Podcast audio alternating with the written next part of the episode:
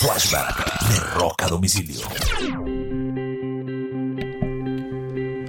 Un 31 de enero del año 2017, a sus 67 años muere John Wenton, integrante de la famosa banda King Crimson y de la agrupación Asha. Uno de los más importantes vocalistas con Asia logró éxitos muy, muy importantes dentro del rock, incluyendo ese álbum debut recordado por canciones como Heat of the Moment y Only Time Will Tell. John Wenton murió de una batalla larga y muy dura contra el cáncer. Este fue un flashback de rock a domicilio.